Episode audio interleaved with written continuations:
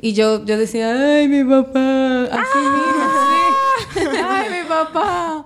Y con el romo en la mano y que ¡ay, mi papá! ¡Ay, mi papá! El romo bajando. ¿Qué pasaba con Sansón? Sansón no aprendió de esa... Vino bañado de fábrica. En el puesto de fábrica. Pero ella dio en el clavo, no de la carga de tu- ¿Tú sabes lo que mató una gente? ¿Cuánto dice No la lo sé, no que sé, mató? ni quiero saber. El pana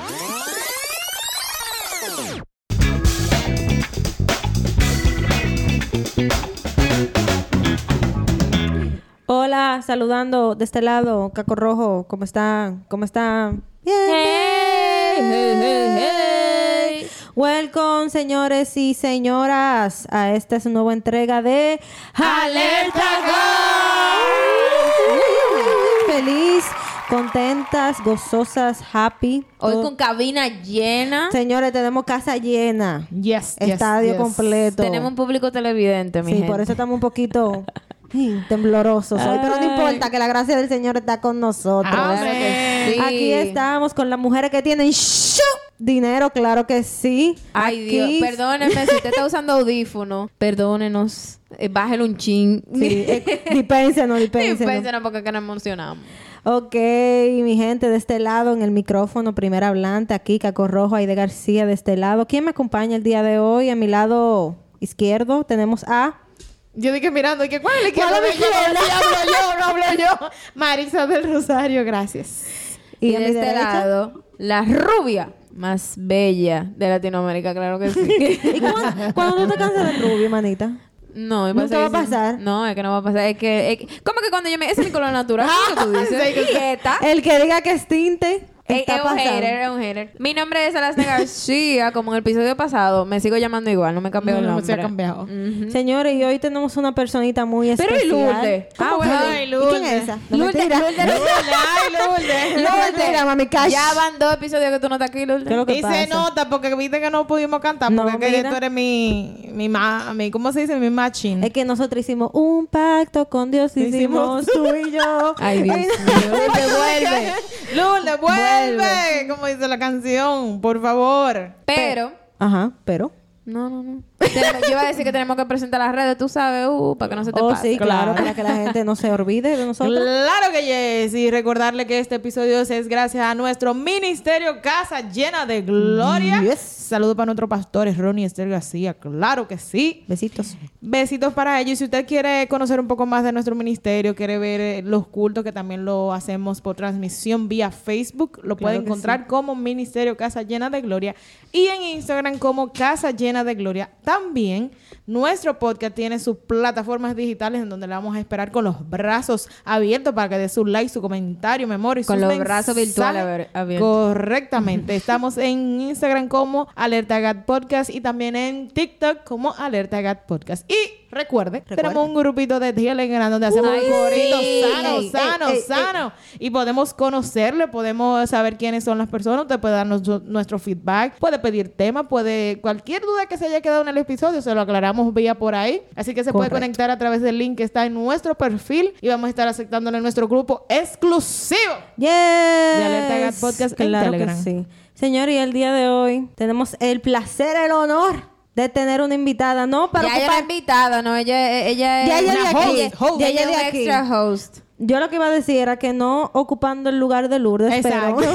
Pero sustituyendo la de diaconisa, diaconisa. Claro ah, que sobre sí. todo tenemos una chica que ella es de aquí ya. Ya Claro. ella es parte de, de la Y familia. vino a de redimirse. A Porque nos dijeron Sí, que, que en no el episodio dejamos- que ella estaba, no, No la dejaron hablar, Ella ustedes vino no a redimirse hoy, claro que sí. La vamos Y a dejar tenemos- tanto hablar que ella es host hoy también. con Claro que Es sí. host, host, invitada. No hablan, no abran esa puerta. que no lo abramos. ay, ay, ay, ay. Señores, tenemos aquí a Leslie Ey, que lo Como dice Aide, claro que sí. Claro que sí. Claro. que Gracias por recibirme una vez más. En- en- me encanta estar aquí en Alerta God Oh. con ustedes y con las personas que nos visitan. Que estamos en cabina. Un aplauso a la gente en cabina. Señores, cuando uno llega aquí, uno siente que uno está en una, en una emisora. de Ah, Claro que ahí, mi amor. Claro que sí. Para los haters. La verdad que sí, que me siento toda una, eh, eh, ¿cómo se dice? Como una profesional en una cabina. Ay, claro que sí, claro que sí. Wow. Me siento fina, me siento en TNT, una cosa así. En i- En entertainment. Claro que sí, claro que Wow. Yo le dije a ustedes en el episodio de los sueños donde nosotros vamos a parar, así que no, dejen, confiando que cuando estemos por allá por Londres diciéndole huevo, yo viste a Lasne que Dios no se equivoca. Hablando con el príncipe Harry. Hablando de eso, déjame, déjame contarte algo. Yo espero que esa persona no escuche el podcast porque qué vergüenza. Pero tú comentaste en el, en el episodio de los sueños que tú nos veías en España, mi amor, y con un festival y todo. Bueno, yo estoy en una clase donde hay un español, pero cuando yo veo, yo veo este español, yo dije, ay, Dios mío, te fuerte el sueño que me va a llevar a España. que- Dije, señor, me lo estás mandando aquí a clase. Sí, yo- eso fue muy, muy raro. no, nosotros no tenemos que ayudar a Dios, Él tiene su ruta. Eso se y es mejor que la de nosotros. manifesting. Sí, Manifesting. Eso no es. bien. Dios reprende al diablo. No, no, pero sigue así a las ubicando porque tú nunca Claro que sí, Claro. eh, no es ¿Dónde está americano, europeo. Nunca se sabe dónde está la puerta, mi amor, y el Claro. pasaporte visado. No, y Claro que sobre, sí. sobre todo yo, que esa bendición no me caen de alguna u otra forma. Claro, Así que estamos orando por ese propósito. Claro que yes. Claro que sí. Claro que yes. ¿Y de qué vamos a hablar hoy? Ay, dime. Bueno, hoy vamos a hablar de un tema muy especial. Respondiendo a la pregunta de mi hermana por elección, digo por, por obligación. Por obligación. Vamos a hablar hoy de los Qué random. Excesos. De Ella me eligió a mí, pero a ti no, a las ya sabes. Esta palabra está un poco complicada, ¿oíste? Sí, ¿Cuál, estoy- cuál? Estoy aquí struggling. Yo no la voy a decir porque no quiero que me hagan un ¿Cómo meme ni me hagan que bullying. Alasne? Estoy struggling. O sea, yo estoy struggling feo con esa palabra, así que en el- durante el podcast yo no voy a Con decir el esa palabra. exceso. La palabra con ello voy a decir. La Deja- palabra con Déjame Exceso. articularlo. Vamos a hablar hoy de los excesos. Muy bien. Así que dígame, ¿cómo usted era de... Su tiempo de menorcita, Exacto. cosas ahí. De muchachona. Si usted era una mujer... uh, Ella es joven y todo, pero tú sabes, cuando éramos más jóvenes. Ah, porque entonces los excesos se asocian a la, A la juventud. Tú ves, eso, eso es el primer patrón que hay que tumbar. Porque tú sabes que yo he visto eh, gente de la tercera edad todavía rulay. O que Sí. dicen de que, que yo, yo toda mi vida fue muy seria, así que yo ahora voy a vivir mi verdadera vida. Hay gente que también dice eso y agarran en comprar un carro de capotado. La palabra con E no está limitada a la edad. A la edad. Pues no, pues espérate. Vamos a reformular. Leslie, ¿alguna vez has tenido una vida excesiva? excesiva. La verdad que sí, pero volviendo a lo anterior, hasta la Biblia habla de las pasiones juveniles y tal vez si asociamos eso, los excesos vienen realmente de cuando somos más jóvenes. ¿Por qué será? Tal vez por una falta de madurez. Y muy buena pregunta. Sí, cuando yo era joven, sí. que la Hubo una- sí, sí, claro. Hubo una ruta de Open yo. excesos. Open yo. Hubo una ruta de excesos y de libertinaje, porque libertad ya la conocemos ahora, ¿verdad? Pero en, cuando uno es joven que desconoce probablemente qué es lo que quiere en la vida, pues está dispuesto a todo. Lo, lo mencionaron en el podcast anterior, el que no sabe para dónde va, Ya cualquier llegó. Guagua, no, cualquier guagua lo monta. Ay, Ay, esa ay, nueva. ay. Eh, cualquier guagua lo monta y eso significa Que accedes, accedes a hacer muchas cosas sin entender tal vez eh, cómo va a terminar eso o cuál sería la consecuencia. Y me acuerdo que en el, en el primer podcast que viniste, en el episodio del miedo, tú hablabas que cuando tú eras joven, tú no le tenías miedo a nada. Era y quizá también eso es una parte de, de una puerta que se abre. Cuando tú no tienes miedo a nada, no hay filtro. Ay, bobo. Y hay bobo ahí. Eso, eso precisamente tal vez podemos decir que es el primer paso a un, a un exceso. No le tengo miedo a nada, no me va a pasar nada, soy joven, puedo hacer esto todos estos años porque no me voy a morir o no me voy a morir ahora. Mucha gente piensa así. Yo no me voy a morir ahora, o sea, yo puedo, yo puedo acabarme tal vez mi vida ahora consumiendo alcohol, pero yo no me voy a morir de una cirrosis o no me veo en una cama. Yo lo pensé. Y, y le, le- le introduzco, es como bien, como de frente. En- eh, yo tuve un exceso de consumo de bebida alcohólica desde que estuve en el bachillerato. ¿Y por qué? Porque eso era lo que se hacía en ese tiempo. O sea, yo estaba en el bachillerato, mis compañeros hacían fiestas y ¿qué era lo que uno siempre, pero haciendo menor? Claro. Bebé. O sea, eso era lo que... Eso era como el challenge. Esa El era la... Eso era lo que se hacía. Lo que se hacía. Y más yo que estudié, viví en un barrio de la capital y la escuela estaba en otro barrio peor y el coro obviamente era de ahí. Entonces, en, en esa zona, obviamente no estoy criticando, atención. no porque mira, yo vivo en un barrio ahora mismo, no porque vivan en barrio son alcohólicos. Claro que no, tachen eso. No, yo creo que los excesos no están colegio. ligados No tiene a que la ver clase con social. eso. No, no tiene que ver con eso. Realmente voy a volver a decirlo. Enrollo y vuelvo y ti- y vuelvo y tiro. Ay, no se la nueva el tiro. Ay, eso me acuerdo lo que yo dije ahorita. Ay, no. Pero por favor, los chistes de fuera de cámara no lo vamos a decir aquí. el- la cuestión es que en la época en la que estudié, no hace tanto añito, hace tal vez 20 años. Ok.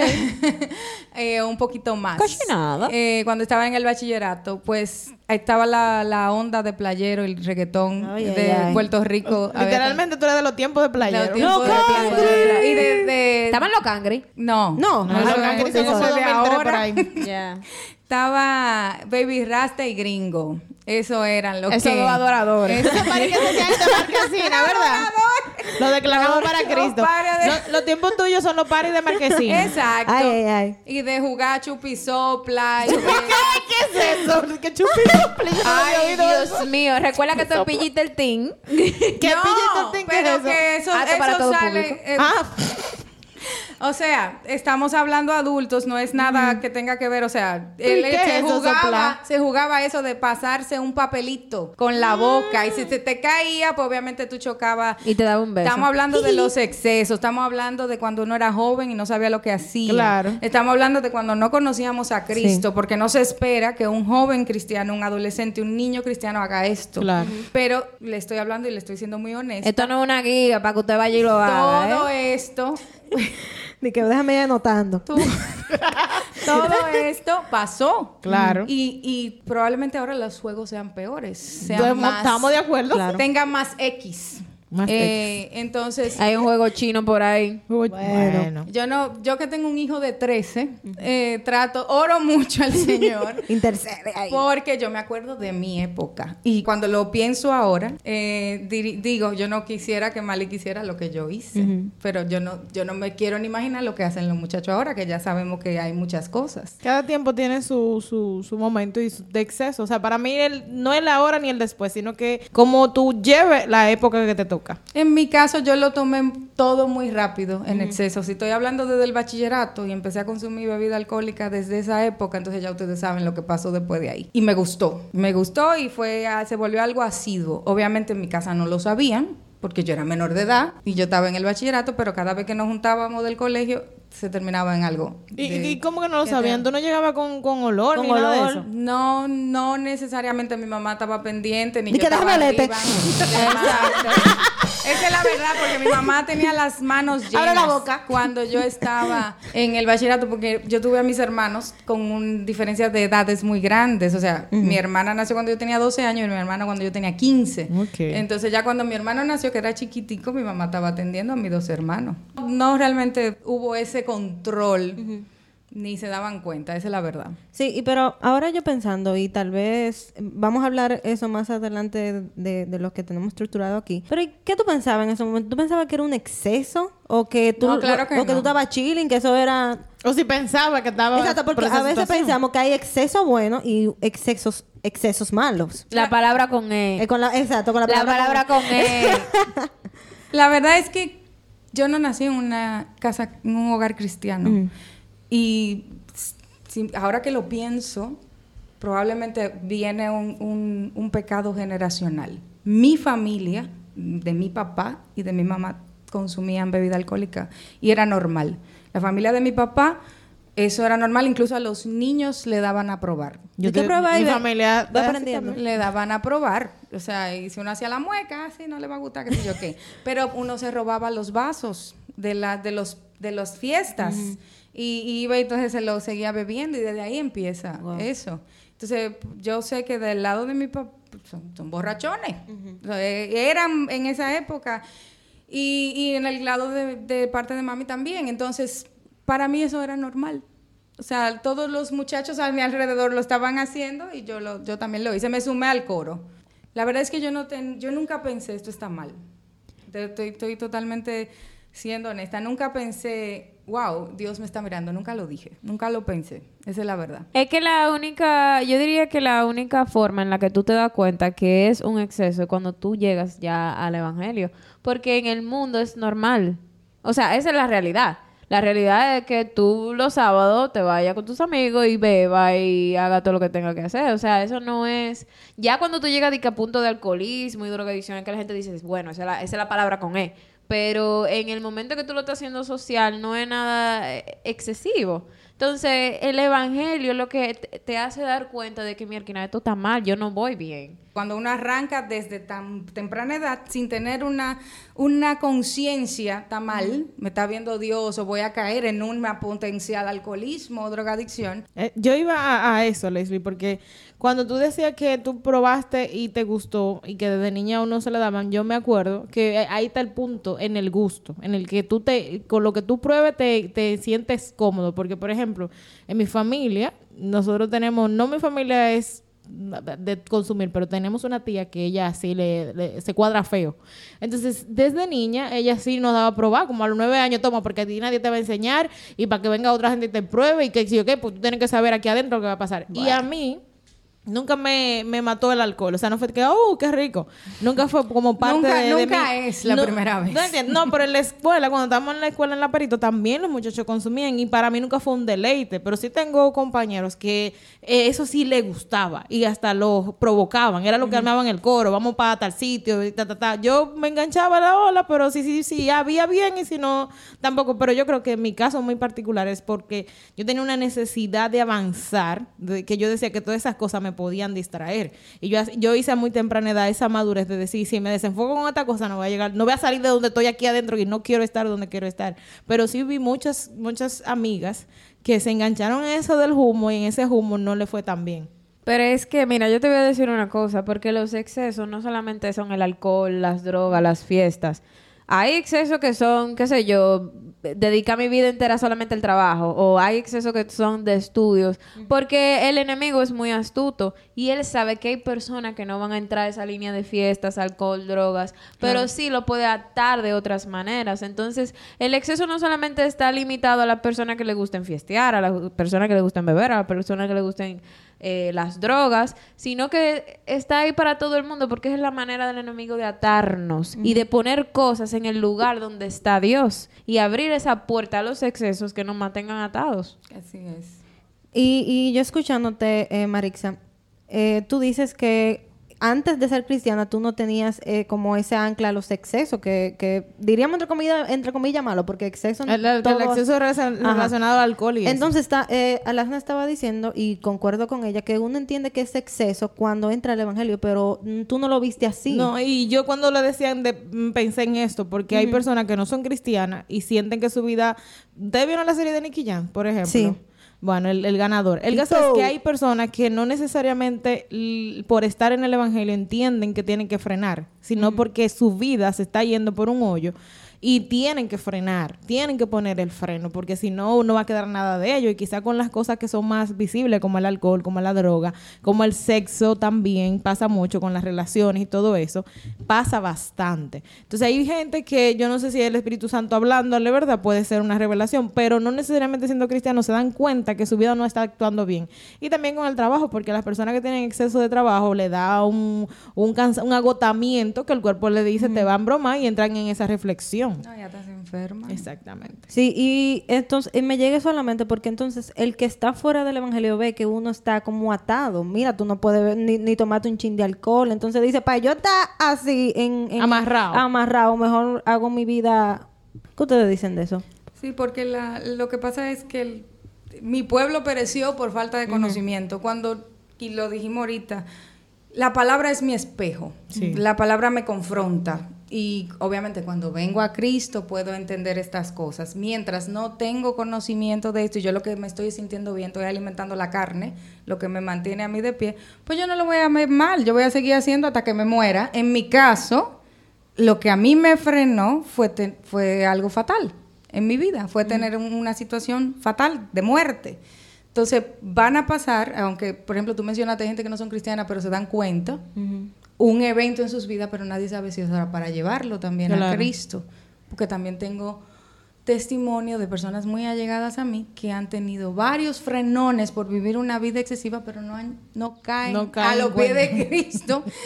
pero Dios le da la oportunidad porque ¿quién es sino Dios? Amén. Entonces, la verdad es que mientras tú no sabes, ni estás mirando, tú le vas a dar para adelante. Vas a si más si te gusta, le va a dar para abajo. Hablamos de los excesos que tienen que ver con sustancias prohibidas o drogas o alcohol. Pero Alasne mencionó algo muy importante. El enemigo es muy sutil. Hay gente que no va a entrar, mira, ella como dijo muy clara, yo no era de alcohol, ni era de coro, pero sí estaba enfocada. Probablemente Marisa tuvo una época en su tiempo de estudio en donde todo lo que ella veía era estudio, estudio, Claro. estudio. Eso era claro. estudio, estudio, estudio, estudio. Estudio de arriba, Y estudio de no, noche. y no está mal Porque, porque, tenía ella beca, claro. Pero probablemente sintió el peso del O era estrés. atacada con Se con otros excesos. afanada, exacto. Y, tal vez hasta descuidó de alguna manera su alma o, o creyó, se, se auto, de alguna forma también se autodescalificó porque tal vez en una materia no, no le fue bien y se sintió mal, descuidó lo emocional porque estaba enfocada. O sea, todo en exceso hace daño. Todo, hasta la belleza, como dicen. Hasta la belleza. Entonces hay situaciones en donde tú o te enfocas mucho en un trabajo, tengo que llegar a ser gerente en dos años, pero no se te da, entonces te En vuelve el loco. éxito, Señora, sí. hay gente que se ha suicidado porque le fue mal en una materia. Sí. ¿Eso es un exceso de qué? ¿De qué es un exceso? Una persona que se suicida porque una materia le fue mal. Es un exceso, es una falta. Yo creo que cuando uno se vuelve adicto y, y se vuelve, hace cosas excesivamente porque hay una falta en otra parte. Hay un Se lack cubre una cosa con otra. Sí. Exactamente. Entonces, en mi caso, mi testimonio, y yo lo veo así ahora, era tal vez la falta de amor, de la falta de, yo- tú dirás, pero ahí estaba tu mamá. Sí, pero yo no estaba mi papá. Y, y yo asocio mucho eso a la falta de mi papá. De hecho, incluso en las relaciones. El buscar un cierto perfil en relaciones eh, impactó el que yo no tuviera a mi papá cerca. me, me gustaba mucho cuando ustedes hablaran, hablaban en uno de los episodios acerca de su papá, el pastor. Y, y hasta lloré, porque yo decía, si yo, y lo mencionó también, ah, bueno, eso fue en el, en el episodio de los padres De los padres, ajá. que, que también Lourdes y Marisa decían, si yo tuviera a mi papá, esto no pasara. Yo lloraba en la universidad bebiendo. Yo Wow. lloraba porque yo no tenía a mi papá. Porque tal vez yo tenía otra situación que yo quería tener a mi papá ahí, que me defendiera, que me dijera algo. Y yo, yo decía, ay, mi papá. Así mismo, sí. Ay, mi papá. Y con el romo en la mano y que ¡ay, mi papá! ¡Dando trabajo de mi papá! El romo bajando. Ay, señor, eso es muy serio, no se ría. Uno se ríe ahora, pero era a ti Pero sí. mismo. Era a ti mismo, yo me acuerdo. Y yo lloraba. Obviamente ahora yo digo, wow, Señor, tú eres grande, tú eres sí. bueno, porque en todo tiempo, yo no estoy muerta hoy porque yo tenía un papá que me estaba cuidando, o sea, de una forma increíble. Entonces, en ese momento yo decía que yo era la persona más miserable del mundo, Wow. la, la niña más miserable, la, la mujer, la joven más miserable, porque no tenía a mi papá. Y yo puedo realmente compartir eso contigo porque yo soy fiel creyente de que los excesos son la vía de escape de, de una fuga de dolor. Porque eh, cuando yo estaba fuera, ¿verdad? De- de- de- del Evangelio, yo bebía mucho también. Mucho, mucho, mucho, pero mucho. Y eh, era, era como eso, era para yo olvidar el dolor que yo estaba sintiendo. Entonces, cuando uno se, cuando uno tiene esa fuga de dolor, como el instinto humano es buscar algo que tape ese dolor, que, cambie, que sí. que le haga un- una vía de escape. Y lamentablemente, ese dolor solamente lo puede sanar Cristo. Amén. Ese dolor, es, esa fuga solamente la puede tapar Cristo, porque la única manera en que ese dolor paró fue Cristo. Y ahí entonces me hace sentido el por qué las cosas se vuelven un exceso. Porque tú comienzas buscando el tapar eso, pero como no es No suficiente la dosis, no es suficiente, tengo que meterle más y más y más, más trabajo, la más dosis. alcohol, más familia, más obsesión, porque como hablamos puede ser cualquier, Cualquier otra cosa. cosa. Incluso nos puede pasar como cristiano minister- ministerialmente hablando, que tú estás sirviendo y tú tienes tu bobo ahí en tu corazón y tú ves que tú estás en toda, en toda, en toda, pero como quiera no, no te satisface a nivel espiritual lo que está pasando, porque es que e- esa marca de Dios en nuestro corazón, nada lo puede Eso eh, mismo. llenar. O sea, el hombre tiene un vacío del tamaño de Dios. Amén. Y como nada más lo llena Dios, no lo puedes llenar con otra cosa. Ni con dinero ni con nada, porque yo me pregunto, esa gente que venden droga, que tienen ya 20 millones de dólares que no se le van a acabar, ¿por qué siguen vendiendo? O sea, es lo mismo del vacío de, de tú me entiendes, hasta que Dios no entra y transforma, la gente no cae en cuenta de, de lo que tú comenzaste haciendo. Baja, yo quiero tener un poquito de dinero, voy a tener 20 millones, ¿por qué no paras? No, no solamente eso, que esa gente que vende droga no consume droga. Ah, buen Entonces. ¿qué tú vas a decir? Me, me hice cuarto con el vicio de otra gente, pero eh, lo que dice Marisa, ya soy millonario, ¿por qué seguir? No, porque quiero más. Entonces ahí viene el exceso. Sí. Sí, y vamos a entrar ahora en la palabra y yo quiero que eh, leamos ahora eh, Primera de Corintios de- 10, 23. Yo tengo, mira, yo tengo aquí un- una porción bíblica muy Arrecia. importante, sí. Yo lo tengo en la versión eh, TLA, eh, traducción lenguaje actual. Miren lo que pasa. Miren lo que dice aquí. Busquemos el bien de los demás. Algunos de ustedes dicen, yo soy libre de hacer lo que quiera. Claro que sí, pero no todo lo que uno quiere conviene, ni todo fortalece la vida cristiana. Por eso tenemos que pensar en el bien de los demás y no solo en nosotros mismos. ¿Qué pasa cuando nosotros entramos en un exceso? Creemos que yo nada más me lo estoy haciendo a mí. O sea, yo soy la que me estoy bebiendo mi romo, yo soy la que estoy Es haciendo... mi No no te metas. yo No no, afecto me, a nadie. Yo no me estoy metiendo con nadie, pero sí. ¿Por qué? Porque tenemos familia. Claro. Tenemos hijos, tenemos madre o tenemos padres que ven Hasta como amigos, nuestros amigos también sufren por nosotros. te ven como tú cambias eh, bajo la, la influencia de estos excesos. Sí. Y entonces tú no te das dando cuenta de eso. Tú dices, no, soy yo nada más, no te metas en eso. Pero yo estoy impactando la vida de otra gente, estoy haciendo daño y de hecho estoy influenciando, porque tal vez gente que estaba al lado de ti, que no era de eso, se mete a eso para estar contigo, para pasar el tiempo, para hacerte el coro. Y entonces yo estoy de alguna manera ampliando el impacto, el daño, que se supone que nada más era para mí, entonces lo estoy, lo estoy influenciando a otra gente para que también lo haga sin, sin decirle que lo haga. Sí, así es. Porque, por ejemplo, tú, tú y yo somos mejores amigas y nos gustaba algo y de repente yo cambié y me puse a hacer, tú vas a querer estar conmigo y, te vas a poner a hacer lo mismo. Porque hay gente así. O sea, el amor dice cubre multitud Tú de faltas. Es, es literal.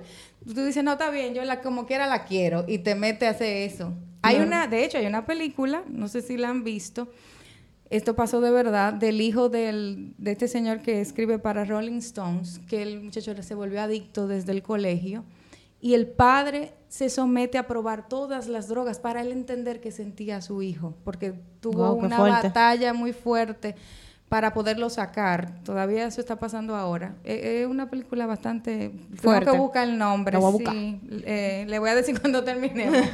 si me acuerdo le digo ahora. Pero la verdad es, todo tiene un inicio. Los excesos no salieron exceso y ya.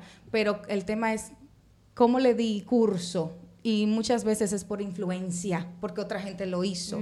Porque yo vi a otra gente haciéndolo. Si él lo hizo, yo lo puedo hacer. Sí, pero yo creo que ah, la influencia es, eh, es quien te lleva a elegir el exceso.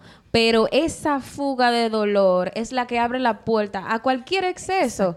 Porque La todo combinación de- Exacto, es como una combinación de que yo tengo una fuga de dolor y tengo un compañero que me dice a qué exceso voy a direccionarme. Porque yo siempre he dicho, hay gente que nace con ese, como ese fusil así para las adicciones a drogas y eso. Pero si tú no te, si tu exceso no es ese, tú vas a buscar otra cosa. Porque como estábamos hablando, el ser humano nació con un espacio que solo llena, lo llena Dios. Y si no lo llena Dios, entonces uno va a vagar la vida entera buscando algo para llenar ese vacío. Por eso nosotros hablábamos en de los sueños. Yo creo que aplica también para este, este tipo de, de problemas o de situaciones. Saber a quién tú corres, con quién tú vas a refugiarte. Porque tú con un dolorzazo en tu corazón por lo que sea, por situación emocional propia, por alguna ruptura dolorosa, por temas familiares, y va y te junta con Aide. Y Aide lo que te dice, eh, vámonos a beber hoy, vámonos para la avenida, vamos a hacer tal cosa. Entonces, A romper botella. Oye, vamos, vamos a, suicidarnos las dos, como hay gente. O sea, vamos, vamos a irnos en grupo. Sí. Hay gente que se va porque en ese momento tú no estás viendo una salida. Tú estás metida en tu dolor y en tu propio proceso. Y como tú estás desesperado para cambiar eso, tú vas a intentarlo con lo que el primero te sugieren. Entonces, un, un punto importante es cuando nosotros estamos pasando por alguna situación, ver a quién yo me refugio, a quién Sí. le cuento mis cosas, dónde yo voy a buscar auxilio.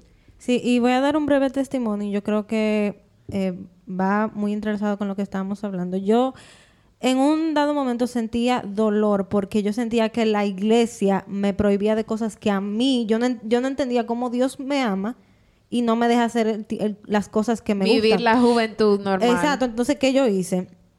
Creé ese dolor, esa resistencia y fui a la gente equivocada. Entonces, llené ese vacío con exceso de, de eh, como decía Leslie, hacer cosas como para agradar a los demás. Y eso hacía que yo permitiera que hicieran cosas conmigo. Exactamente. Y ahí caía en excesos. Incluso no está en mi naturaleza, que yo decía, pero ¿por qué yo estoy haciendo eso si, si esto, esto no me gusta a mí ni siquiera? Entonces llega un punto que tú tan desesperado por, por sanar un dolor o por olvidarte de ese dolor que tú empiezas a hacer cosas que, que simplemente tú lo haces por coro o, o- o por estar bien con la sociedad. No. Entonces... Vamos al, en- en- va mucho con el punto que vamos a decir que cómo afecta el ambiente, la sociedad a tus decisiones excesivas. ¿Cómo, cómo afecta eso? Por ejemplo, en la película que mencioné, que ya me acordé el nombre, se llama Beautiful Boy. Búsquenla, trabaja Timothy Chalamet. ¡Eh!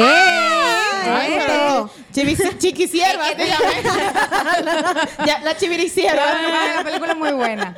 Lo que muestra es que él lo hizo porque eso lo hacían todos los muchachos con quien él estudiaba. El muchacho era un genio. Él era un top of the class. O sea, nunca se hubiese imaginado el padre. Un meritorio. Pero, él tenía un vacío. Él sentía que el papá estaba lejos. Vivía con su papá. Habían te- sufrido un divorcio. El papá se casa de nuevo y tiene otros hijos. Entonces, viene, lo dijo Alasne, hay una línea de dolor, hay una situación, hay un evento. Hay un evento. Una fuga de Hay dolor. una fuga. Eh, me falta algo. Como seres humanos buscamos lo terrenal, lo carnal. ¿Qué es lo que yo conozco como humano? Bueno, sentirme protegida, sentir que la gente se, me quiere. Uno cree que la gente te quiere cuando se ríe contigo. En mi caso yo quería eso, crear un ambiente en donde yo me sintiera importante, que me buscaran, que se rieran conmigo como si yo fuera un payaso, eh, o que dijeran, vamos a buscar Leslie ir para tal coro. Y yo llegué a incluso a comprar gente, a comprarle cosas, a comprarle regalo a la gente para que yo le cayera bien. Imagínate tú, eso es como tú perder tu valor totalmente. Tú no, yo carecía en mi mente de valor, que yo tenía que hacer cosas para que la gente me aceptara. Y eso me llevó a incluirme en esos excesos de cosas que yo nunca había hecho. Eh, al punto de cosas que tal vez no podemos mencionar aquí, pero que sí, que te dan pauta para tú probar. Y yo creo también, siguiendo ese mismo hilo tuyo, Leslie, que una de las, o sea, de, de las cosas que hace la, la sociedad que afecta tanto los excesos es la normalización de ellos. Sí. O sea, la media, la- la- la- las películas, libros, series, redes sociales. música nos han enfatizado tanto de que si tú te sientes mal, date un humo. O sea, yo en mi adolescencia y todavía leo mucho y, y a mí me, gusta, me gustaba mucho la, la, la comedia romántica, ¿verdad? Y cuando a, a la protagonista le, le rompían el corazón, ella, ¿qué era, qué era lo que hacía?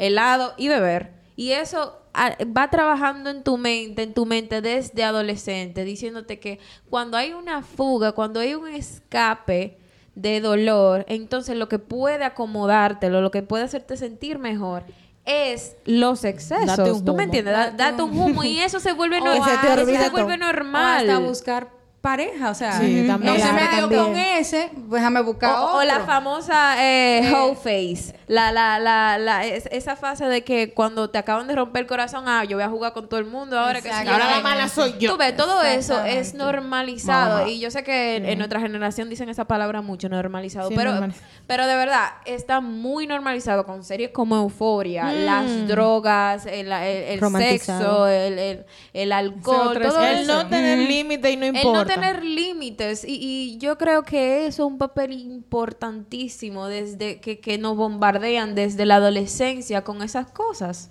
Es- eh, eso es, tú mencionaste, tú hiciste la pregunta que si el ambiente impacta, el contenido de Ujú, lo que tú impacta. estás expuesto. Ah, Ustedes saben que hay una serie que se llama 13 razones del porqué. Sí, sí, Sí. claro, Eh, claro. eh, causó- causó-. ¿Qué pasó cuando salió la serie? Ustedes se enteraron que se mataron muchos muchachos Sí. Sí. después que vieron la serie. Y de hecho es y un no libro. debería, no debería eso haber causado el awareness para que no se mataran. O sea, el Pero se aviso, el aviso de... Entonces ahí tú dices, ¿y qué significa eso? No puedo hablar de estos temas porque entonces la gente lo va a hacer. La influencia de por qué es tan normal o el tomar o el tener sexo antes del matrimonio o exponerme a situaciones de peligro en donde mi cuerpo o tal vez mi mente salga, salga afectada. Entonces, ¿qué, qué es el ambiente? Todo lo que me rodea. Entonces sí, Así es. influye, influye bastante. Y a mí siempre me gusta hacer una comparación entre el mundo que vivimos y la Biblia.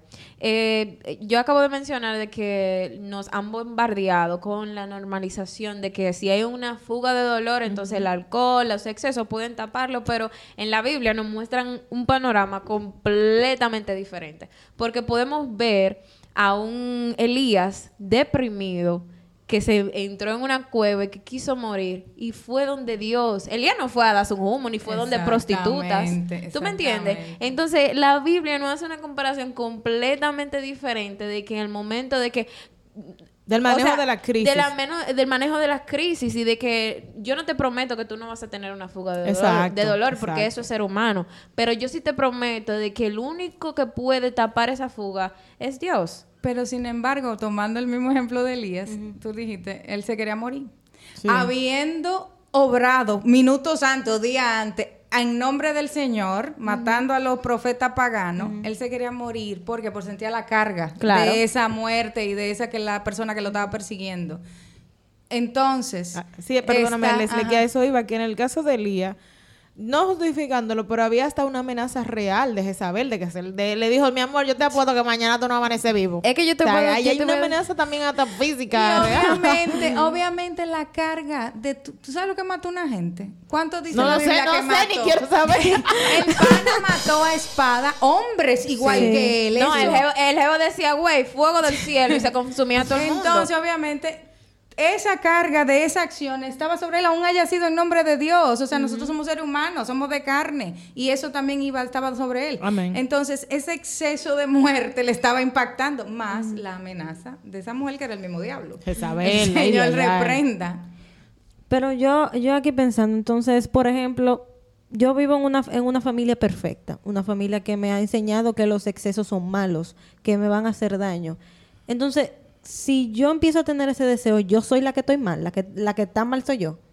Yo te puedo, yo te puedo, Yo- yo te puedo responder yo te puedo hablar, Yo te vengo puedo dañada. hablar desde mi ejemplo. O sea, es que el- primero tenemos que ver qué es una, ¿verdad? una vida perfecta. Porque ninguno la tenemos. O sea, por más. Yo, yo crecí en un hogar estable. Estable, eso sí, Papá, mamá, Crecí. eh, cristiano. Y aún así, porque el enemigo es astuto, ¿verdad? Aún así, el enemigo se encarga de hacer heridas en tu corazón que hagan fugas de dolor. Tal vez mi fuga de, dolo- de dolor no fue que mis padres se separaron, pero tal vez fue, qué sé yo, que alguien en la escuela me dijo tal cosa y esto me hizo una rasgadura que eventualmente iba a ser una fuga de dolor. Hasta tu ambiente laboral ya de adulta, o sea, enfrentarte al mundo puede crear esa fuga. Exactamente. Entonces, el decir que, que porque yo viví, crecí en un hogar donde todo era estable, hace que yo sea la mala por buscar los, los, los excesos.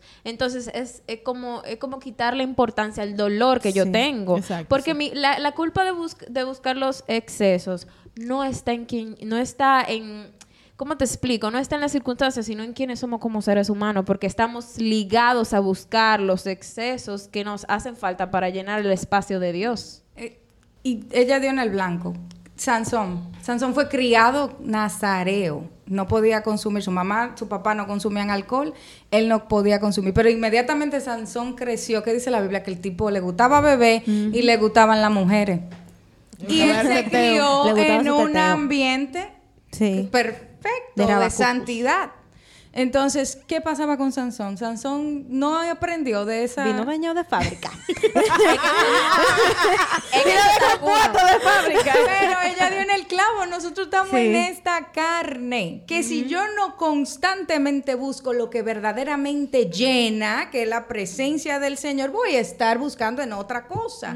Y ahí se abre la puerta a ese tipo de acciones que impactan. Y que también yo creo que cada uno de nosotros somos seres individuales y todos tenemos que experimentar en primera persona el lo- dolor, la alegría, el amor. Nuestros padres, nuestras personas que nos orientan, te van a decir, mira, no te tires por ahí porque te va a caer. Pero eso no pasa desde niño, no se tira, porque uno lo que quiere es eh, eh, ver que se siente de tirarse. Después, ay, me cae, vele, no me vuelvo a tirar. Pero ya porque yo hice una experiencia en primera persona de lo que era eso, debemos descargar a, a, a los padres o a las personas que son nuestras guías de las decisiones que nosotros como individuos tomamos. Porque es que nos, Dios tiene que tratar con nosotros y revelársenos a nosotros, así como hizo con nuestros padres, porque ellos tuvieron su alerta GAR. Ellos pasaron ya por su proceso y entendieron que viviendo a, a través de Dios podían hacerlo. Entonces ustedes, Alasnia y Ronnie y todos los hijos de nosotros también, a Malika en el caso de Leslie, tiene que experimentar sus propias pruebas y ella podrá decirle, mira, no te vayas por ahí porque me fui y casi me muero, pero aún así, eso no va a limitar que él tenga que experimentarlo en primera persona las cosas que le van a convenir y que no le van a convenir. Y es como decía Leslie al, al principio, ese espacio de roto que tenemos, que venimos todos de fábrica con eso, porque eso fue lo que es lo que empezó desde el Génesis.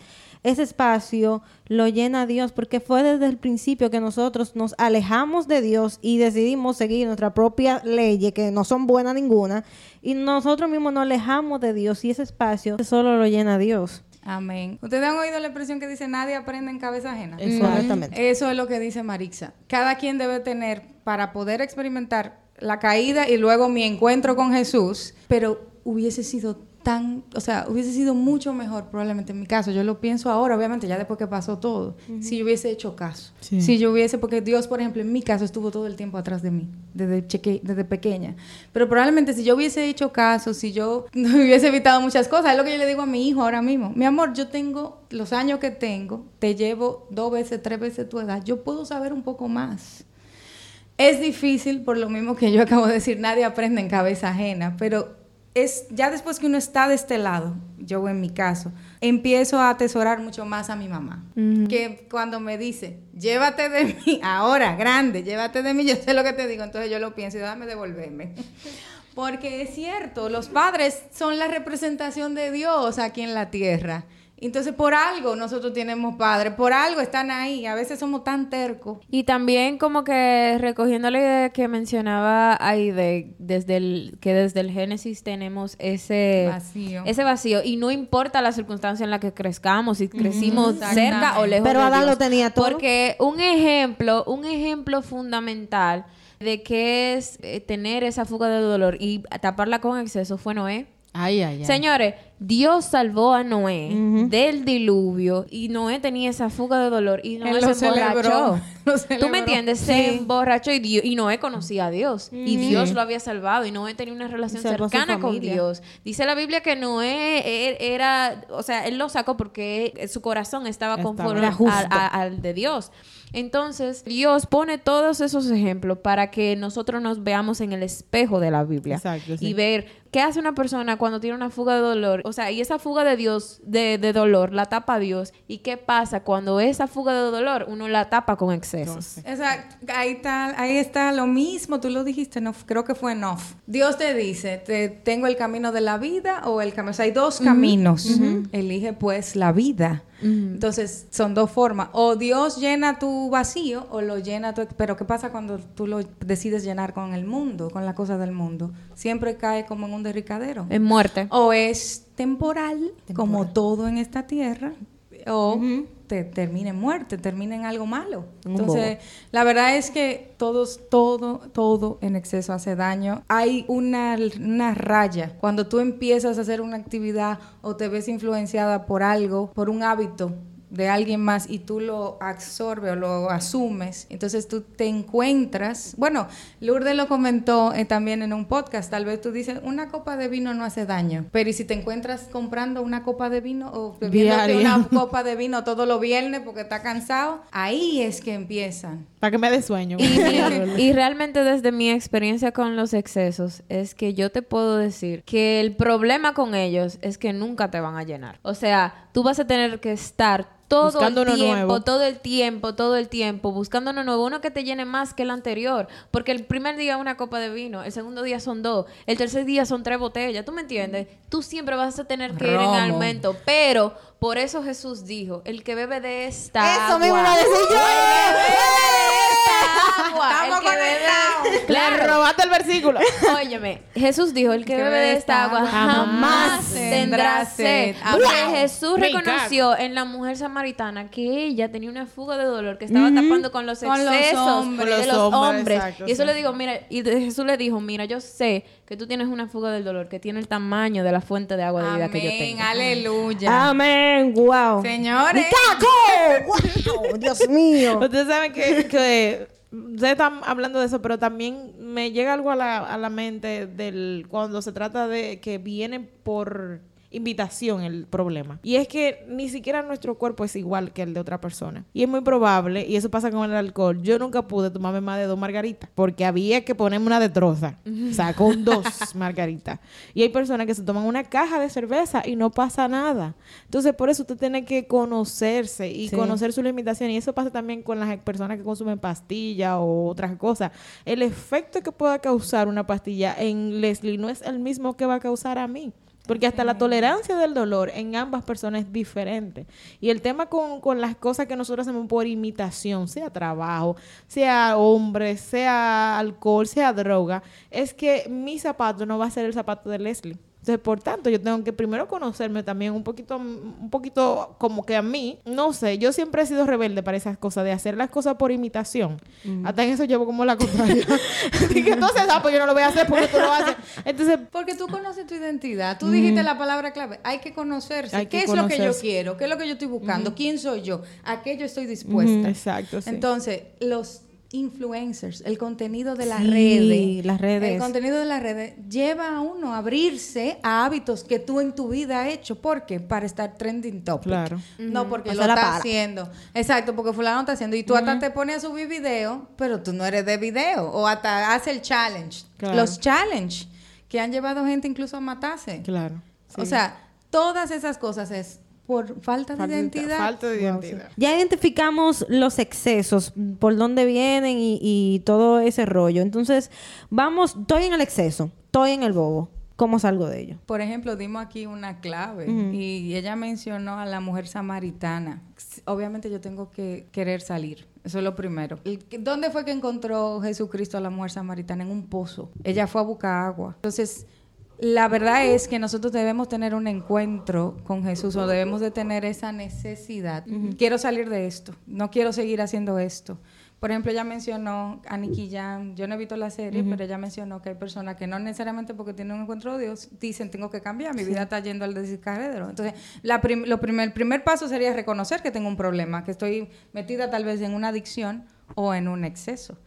Eh, y entonces buscar o la solución. En este caso ya hemos dicho que la única agua que suple esa necesidad o ese vacío está en Cristo. No sé, Literal. exacto, Sí, y- está en literal. Cristo. Y también entiendo que una de, de las, de las formas en que puedes parar el exceso es decir que no, porque a veces nosotros queremos estar complaciendo a todo el mundo. y eso es un antes de exceso. entrar, exacto. Ajá. Ah, bueno, claro. No dale la entrada. Hay actitudes, hay actitudes Sí. de nosotros porque nunca decimos que no. Y no necesariamente que nos inviten a hacer algo malo, Sí. sino ayúdame cualquier esto, cosa. ayúdame esto, préstame dinero, qué sé yo qué, y nos hasta de- hasta ceder eh, áreas emocionales de nuestra vida. Claro, claro. Pero que yo te voy a decir una cosa, o sea, yo no quiero sonar pesimista, pero es que para mí no hay una forma humana de evitar un exceso. Porque si, si yo le digo que no al alcohol, va a haber otra cosa. Si yo le digo que no a las drogas, va a haber otra A cosa. menos que te llenes A menos que te que- llenes con Dios. O sea, yo sé que hay muchas personas que tal vez no creen en Dios o no creen en la palabra o lo que sea, pero para mí, una persona que vivía en exceso, yo te puedo decir que no hay forma humana de evitarlos. Porque está en nuestra naturaleza, es lo que somos. O sea, desde el principio de la historia podemos ver que hasta la historia se ha eh, regido por exceso, el exceso de poder, de dinero, todo. O sea, no hay una forma humana de evitar un exceso. Sí podemos diciendo- evitar algunos excesos, sí, pero siempre va a haber uno. ¿Tú estás diciendo que también los cristianos tienen problemas de exceso? Claro, claro que ¿Cuál sí. sería Algunos. un- Espérate, no todos, no todos, porque estamos Por ejemplo- hablando de que la única forma que, que podemos evitar un exceso es con, es con, es, es con Dios. Con Cristo, Con ajá. Cristo, ¿verdad? Pero, y, y paradójicamente, un exceso, el exceso sería Dios, pero hay cristianos que ese vacío no lo tienen lleno de Dios, porque no estamos extentos. Y no es decir que, ah, de que por ejemplo, yo soy mejor que, que fulanito, sino que hay que chequearse repetidamente y No, evaluarse. La religiosidad La es un exceso de ley, es un exceso de quererme regir por la ley o lo que nosotros llamamos fariseos. Esas personas estaban poniendo una carga, una opresión sobre otros que ellas ni siquiera Ni siquiera pueden cargar. eh, Claro que sí. hacían. Entonces sí, ahí enti- ahora entiendo lo que tú estás diciendo de que eso viene en la naturaleza. ¿Tú me entiendes? humana. Nosotros como Sí. humanos, si, si, si andamos en la humanidad, podemos convertir lo que sea, sea. en un exceso. Hasta la misma religión. Sí. Y eso era lo que se refería a Jesús. Porque Jesús no dijo la religión es, es la fuente de agua viva. Él dijo yo. Yo Amén. soy la fuente de agua viva. Porque de nuestra agua. Está supuesta a convertir todo en un exceso, a, a- a llenar ese vacío de Dios con cualquier cosa. Entonces lo único que puede hacer que nosotros no caigamos en ningún exceso es Dios. Amén. Y quiero para, para finalizar ese punto y eh, en esa misma línea que ustedes hablan de la religiosidad y todo eso, he visto casos de nosotros en el mismo cristianismo queremos darle como no queremos parecer más al mundo, o sea, queremos llegar a la gente del mundo, pero no estamos pareciendo más a las cosas del mundo que a las cosas que verdaderamente importan. Exceso de modernismo Exceso. o de Full. progresión. De verdad. Ah, la iglesia moderna, ahora suena eso, iglesia moderna. Hay una canción de la señora, no me acuerdo el nombre ahora, la pastora se sabe el nombre. La señora que dice, ahora te has vuelto tan moderna. Iglesia mía, no me acuerdo el nombre. Julia Javier. Julia Javier. Julia Javier canta una canción refiriéndose a la iglesia que se ha vuelto moderna. ¿Y Julia Javier está atacando a las formas de evangelismo? No. No. Probablemente es la iglesia que se quiere parecer al mundo para que la gente llegue. Pero entonces como un marketing. perdemos, perdemos la esencia de lo que, que somos el cuerpo de Cristo por querernos parecer. Y ahí vienen las doctrinas en- extrañas que se meten en la iglesia. Ahí vienen el aceptar ciertas cosas que realmente no están en la palabra. Y, y entonces Ah, ¿cómo- por amor. Sí, está bien. Dios ama a todos. Jesucristo murió por todos, literal, por todos. Y nos ve a todos como que necesitamos salvación. Pero también yo tengo que hacer lo que dice la Biblia. Como que compare. Y tener que decir que está mal y que está bien. Entonces, uno como uno como cristiano, ¿cómo maneja eso? Porque estamos en el mundo. De, de alguna forma... te- ¿Cómo uno evita? Exacto. ¿Cómo uno no pierde su esencia centrado en Cristo, pero le puede llegar a las demás personas? ¿Qué, qué hizo nosotros que somos de una iglesia que sigue el modelo de Jesús? ¿Y qué dijo Jesús? No te pido que lo saques del mundo, no nos vamos a salir del mundo, no nos podemos meter en una burbuja, sino que los guarde del maligno. Y de la única forma, ¿cómo guardará, cómo limpiará el joven su camino? Guardando su palabra.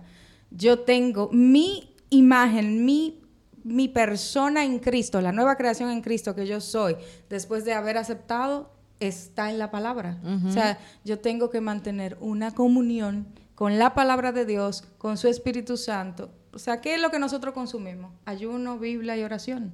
Alabanza, adoración. Mi vida tiene que ser adoración a Dios. A la gente no le gusta escuchar esto. Lo oyen como, ay, viene esta cristiana aburrida. Pero esa es, eso que era lo que hacía Jesús.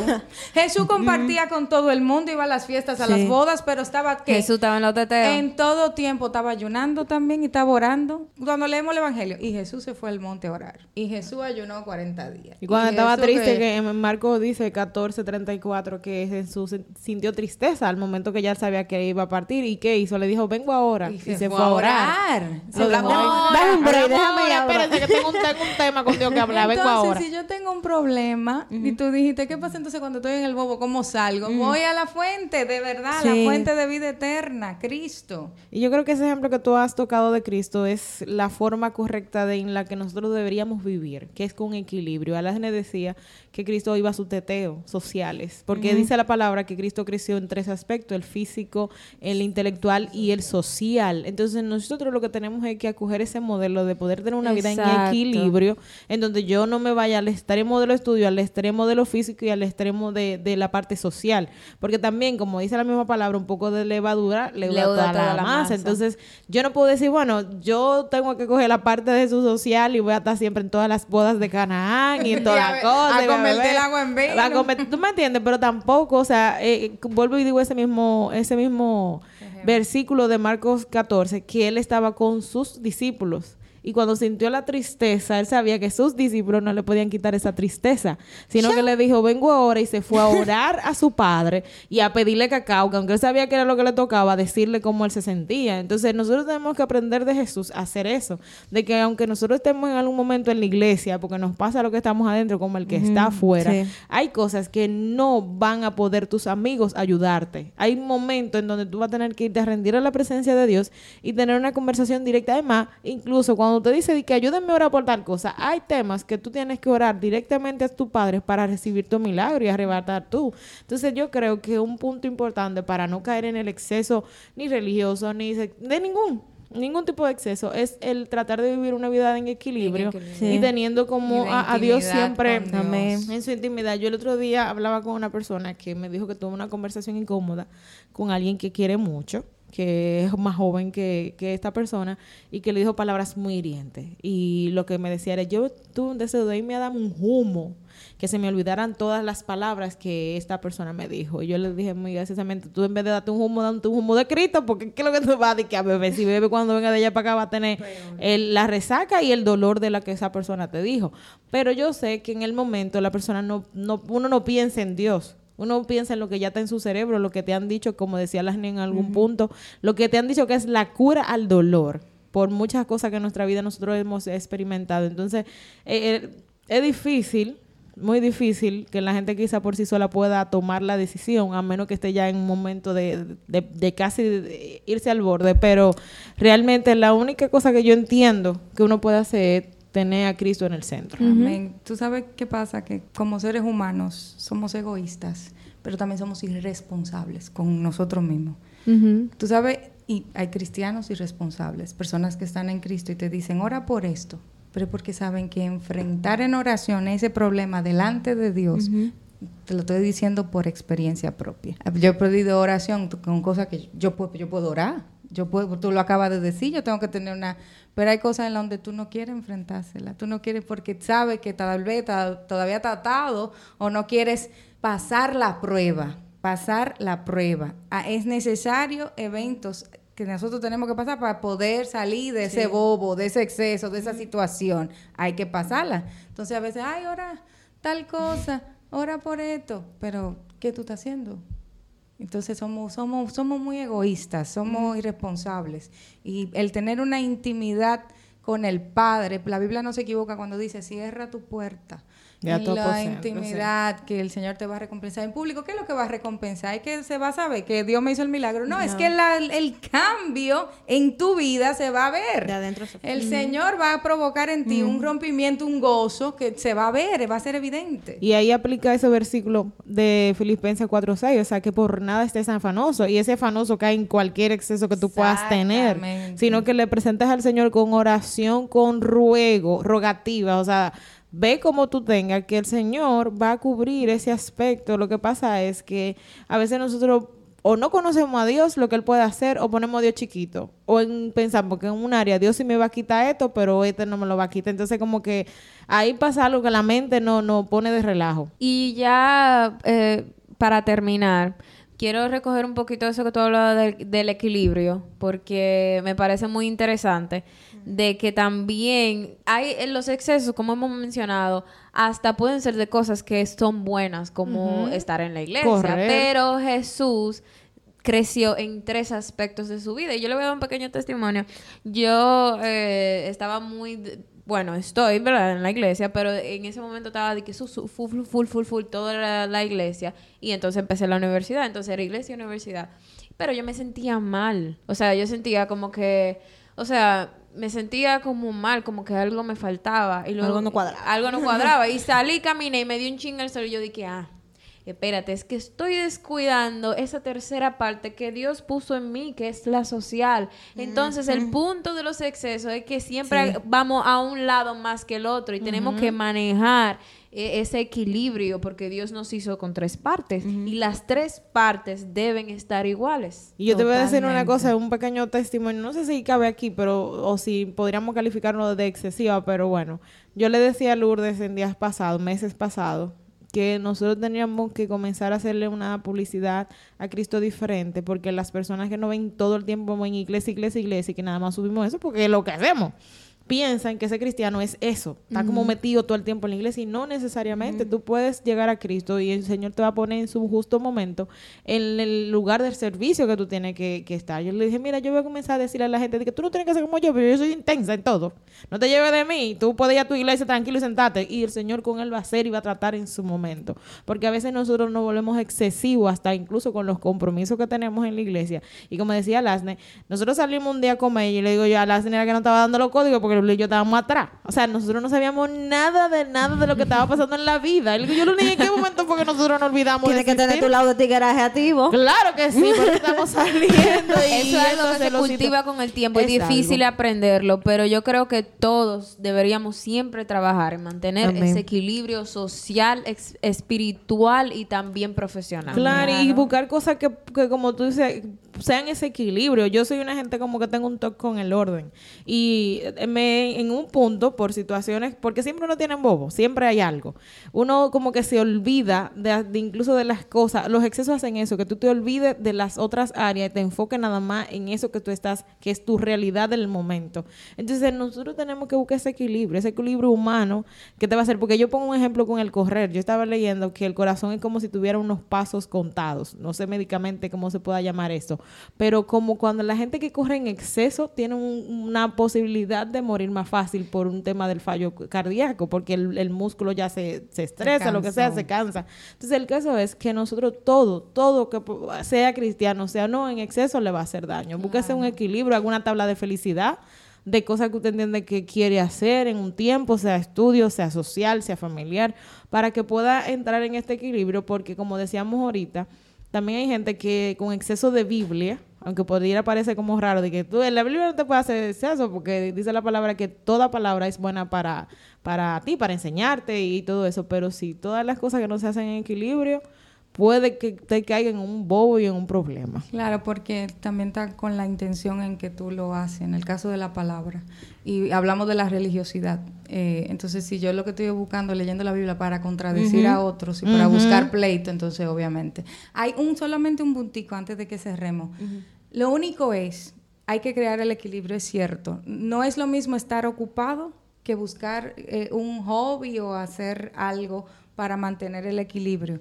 Pero si tú vienes, como es mi caso, Del mundo. de un pasado donde había muchos excesos y hay ambientes y hay personas que pudieran de alguna manera volverte a hacer, entonces no, no cultives eso. Esa social- la parte eh, social la. No, o tú la buscas en otra cosa porque no O- tiene que o- o volver. consíguete amiga como nosotros café No, y iba a decir eso, eso es lo que iba a decir. Ahí está tu nueva familia de la fe, Oh. que es esta amistad tan bonita que sea y la hermandad que tenemos, en donde tú dices, vámonos a beber un café, invita, o a las neva a tu casa y hacen una picadera. O sea, tu nueva familia en Cristo. O sea, Dios lo da todo completo. Amén. O sea, Dios no te dice, ah, tú llegaste nuevo, nadie te conoce, no hables con nadie. No, al contrario. Entrate a una casa, esta es tu nueva familia. Amén, Siéntete es. recibido. Entonces, Entren ese al grupo de Telegram, ya saben. Es un excelente ejemplo de que usted puede eh, cambiar también un poquito sus aires de amistad. Claro. Si usted tiene Claro. amistad, amistad de sospechosa, ahí está Telegram y nosotros estamos ahí para hacer su nuevo Alerta. Amén. De verdad este tema realmente ha sido muy edificante para mi vida y yo sé Amén. que ha sido edificante para el que nos está oyendo en este momento. Y ya para cerrar, yo quiero que Leslie hagamos una oración por esas personas que están en batalla, que realmente y sea de índole de consumir o emocionalmente tienen una vida excesiva, que oremos por, por esas Amén. personas. En el nombre de Jesús. Amén. Gracias, Señor, porque tú eres bueno, porque tú eres fiel. Porque tu palabra dice que cuando venimos a Cristo, nueva criatura somos, Señor. Nosotros te pedimos ahora por aquellos hermanos y no hermanos, Señor, o sea, personas que no te conocen, que probablemente están enfrentando alguna situación con adicción o excesos, Padre. Que sea tu Espíritu Santo en este momento tocándole, Señor, impactando sus vidas, Señor, tratando eh, con ellos en la intimidad, en el silencio de la noche. Tú tienes el poder de cambiar todas las cosas, Señor. Tú eres capaz de alcanzarles y de transformar sus vidas. Que estas personas puedan abrir sus ojos y su corazón a conocerte, a beber del agua de vida eterna que es Cristo. Porque como dice tu palabra, quien toma de esta agua no tendrá sed jamás. Ten misericordia, Padre, alcanza a estas personas, Señor, a cualquiera que nos esté escuchando, que esté lidiando. Oye, hermano, hermana, en Cristo hay libertad, hay sanidad, hay, salva- hay salvación. Gracias, Padre, en el nombre de Jesús. Amén. Y si llegaste hasta aquí, como siempre, we appreciate it. Lo Yeah. apreciamos muchísimo. Aquí estamos bilingües. Internacional. Internacional, rico y famoso. Claro que yes. ¿Cuándo vamos a hacer el podcast en inglés? Ay, Sopla, Soporto, sopla. soporto. Lo que pasa es que la recarga se, de, se rápido. Tiene que dar un chancecito más. Tengan un break, un break. Pero no se te olvide que nosotros tenemos redes sociales. Yo estoy en Instagram como Alasne Rubí Hey, en TikTok eh, como Alasne Garcías. Estoy en Instagram como aidegarcía.rayita abajo y en TikTok como Caco Rojo Post. Sígame en TikTok como Marula Blogger y dame like en Instagram como Maritza del Rosario. Ay, qué fina. Y estoy en Instagram como Leslie Stefanis y en Facebook también, Leslie Stefanis, todo junto. Yes, muy fina y muchas gracias por escucharnos. Los amamos. We Saludos. love you guys. Al abrazo para nuestra gente de, la, de Iglesia Central, para Amén. la Iglesia de la Vega, de la Victoria. Correcto. Muchos besos. Gracias por su apoyo. Y la de Nueva York. Y la de Nueva York. Eh, Claro que claro que Y, sí. la, y toda la gente que nos escucha fuera de República Sí. Dominicana. Verdad. Gracias por su Te mandamos un abrazo desde aquí, bien caluroso, bien, bien, bien caluroso. y no se te olvide que esto fue ¡Alerta Girl!